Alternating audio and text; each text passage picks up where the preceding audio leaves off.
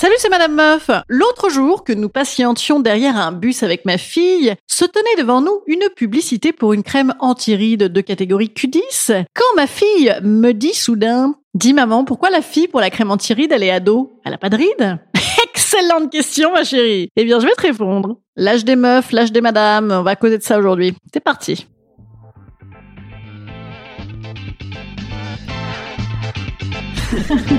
Salut, c'est Madame Meuf. Et bam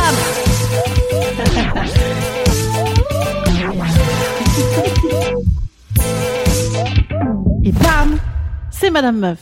Ô rage, au désespoir, ô vieillesse ennemie. N'ai-je donc tant vécu que pour cette infamie Des corneilles Le cid C'est un monsieur qui parle là-dedans Et ben bam, pour les meufs, c'est pareil, empire Pourquoi? Eh bien, autre citation pour nous aider à comprendre du désormais bien connu poète de notre temps, Yann Moix. Pourriez-vous aimer une femme de 50 ans? Ah non, faut pas exagérer, ça n'est pas possible. Je trouve ça trop vieux, je préfère le corps des femmes jeunes. Un corps de femme de 25 ans, c'est extraordinaire. Un corps de femme de 50 ans, ça n'est pas extraordinaire du tout. Et alors là, attention, voilà la bombe oui, c'est moi.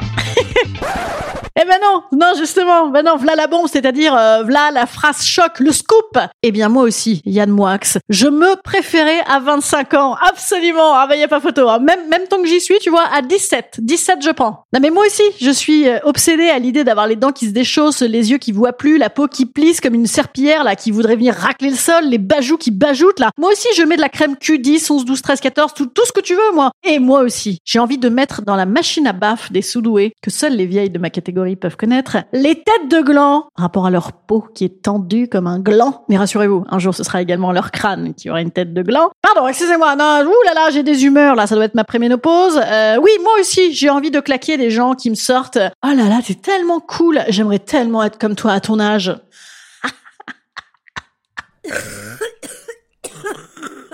Alors je ne sais plus moi, voilà, je ne sais plus aujourd'hui, à mon âge de 41 ans, si je suis dans la catégorie boomer ou millennial, voyez Parce que j'ai beau être à deux ans des plus vieux des millennials et à 30 ans des boomers, on me cause quand même comme une boomer. Moi je suis complètement le cul entre deux chaises. Je ne sais plus si je dois fumer des spliffs ou prendre une assurance vie. D'ailleurs je ne sais même pas si on dit encore spliff. Par exemple, si je mets un sweat à capuche et que j'écoute la musique de mon fils, on me dit ah ah ah oh là là, tu fais ta jeune. Mais par contre, si j'écoute Barbara, on me dit oh là là, t'es vieille. Alors en fait, j'écoute quoi? J'écoute Calogero? Ah ben non, mais c'est peut-être de mon âge, mais c'est hors de question. Ou Benjamin Biolay. Voilà, Benjamin Biolay, ça c'est bien, c'est mi-jeune, mi-vieux, c'est comme moi, hein, c'est euh, mi-pète, mi-PER, mi-pétard, euh, mi-plan épargne retraite. Alors évidemment que ces sujets sont subjectifs pour moi. Euh, toutes les femmes de mon âge se sentent peut-être pas comme ça. Mais qu'est-ce qui me fait me sentir comme ça également C'est les jeunes cons. Que j'appelle comment du coup?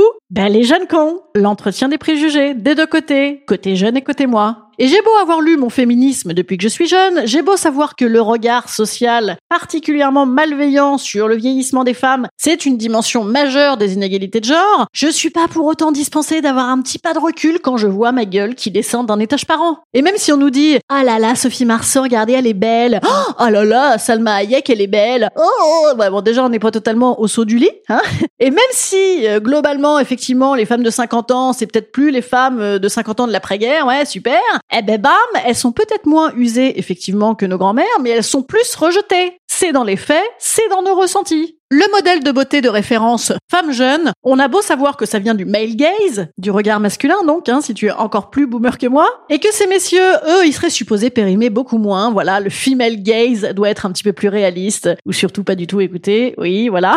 eh bien, il est considéré que les femmes ont quand même plus à perdre en vieillissant, puisque les marques du temps sur elles, eh bien, ça les déclasse niveau boulot et niveau vie intime et sociale. Voilà, c'est une vérité. Les femmes âgées, d'ailleurs, elles sont plus souvent célibataires et bingo, elles sont plus souvent pauvres, bien sûr, puisqu'elles ont eu des boulots de merde interrompus mille fois. Et pourtant, ces messieurs aussi en chient, en vérité, hein, parce que leur virilité sociale et intime, moi homme travaillé et moi homme bandé, se retrouvent bien déglingués quand la retraite fut venue. Alors que femme maman sensible deviendrait mamie gâteau et femme activité domestique deviendrait oh ben elle est contente elle est à la maison. Ça lui rappelle son congé maternité.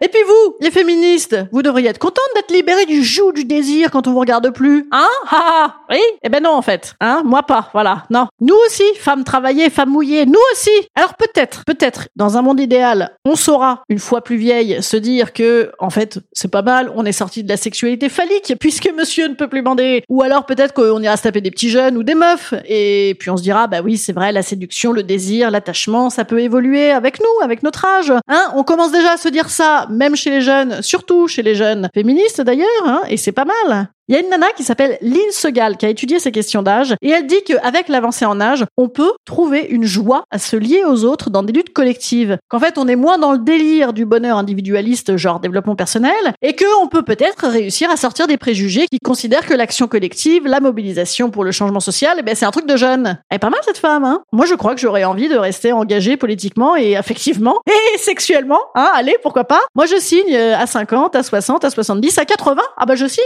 Ah moi, toute façon, il est déjà prévu que si mon mec de l'EHPAD ne me présente pas ses petits-enfants, je le ferai chier à l'ancienne. Haha Vous voyez, il n'y a pas d'âge.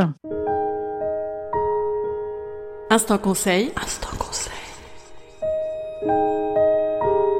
Instant bien-être.